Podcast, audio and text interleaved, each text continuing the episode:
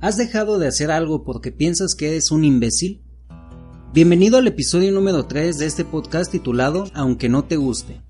Te voy a contar qué es lo único que te detiene para poder generar cambios en tu vida, para alcanzar tus metas o para vencer tus miedos. Pero antes, te tengo una pregunta. ¿Sabes cómo le hacían para que un elefante de circo no se escapara? Los cirqueros acostumbraban a tener amarrados a los elefantes con una cadena atada a una estaca de madera que estaba martillada al piso. Un elefante promedio mide más de 2 metros y llega a pesar más de 5.000 kilos. Entonces, ¿por qué los elefantes de circo no se soltaban de la cadena? ¿Por qué con toda esa fuerza y tamaño no levantaban la estaca del piso y con un simple movimiento escapaban para ser libres? Cualquier elefante lo podría hacer con facilidad, con un simple movimiento.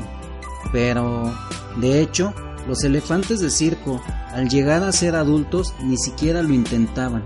La razón de esto es que cuando el elefante era llevado al circo, siendo una cría y estaba pequeño, los entrenadores que lo habían adquirido utilizaban un método repetido por todos los cirqueros. Tomaban al pequeño elefantito y le amarraban una cadena alrededor de su piernita y en el otro extremo de la cadena estaba sujeta a una estaca de metal en el piso. A su edad, la cadena y la estaca eran demasiado pesadas para el pequeño elefantito, así que cuando intentaba soltarse y jalarla, la cadena lo retenía y le impedía escapar.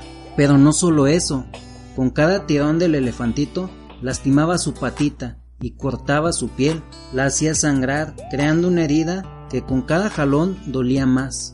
Con el tiempo, el elefantito se dio cuenta que cualquier intento para escapar sería inútil y dejó de intentarlo. Por eso, cuando los elefantes de circo crecen, no intentan escapar porque siguen teniendo una cadena amarrada a su pierna, la cual le hace recordar el dolor que sintió cuando fue pequeño y por eso no intenta romperla. Los cirqueros reemplazan la estaca de metal por una de madera con el tiempo, pero para el elefante ya daba igual.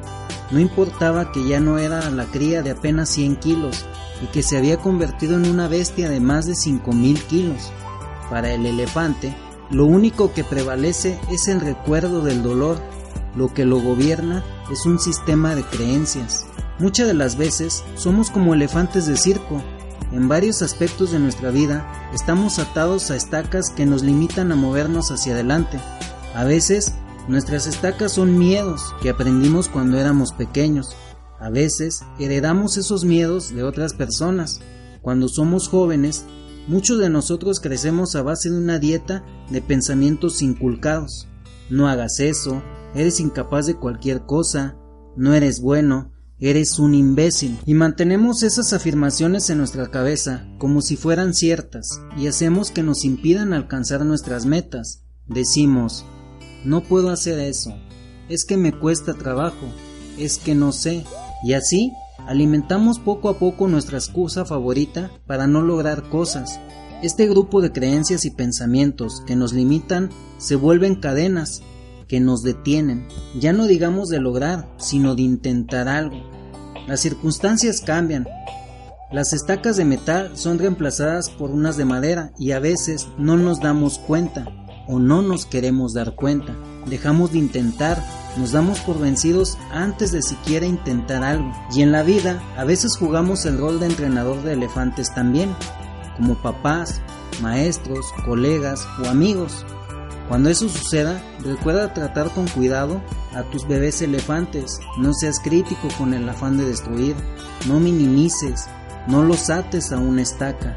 Piensa que en nuestro interior todos tenemos la fortaleza de vencer nuestros propios límites. No dejes que esas cadenas y estacas te detengan de lo que quieres lograr.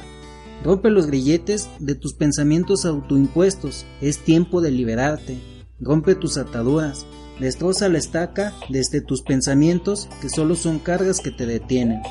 Da el paso el día de hoy. Yo soy Héctor y nos escuchamos el próximo lunes. Chao.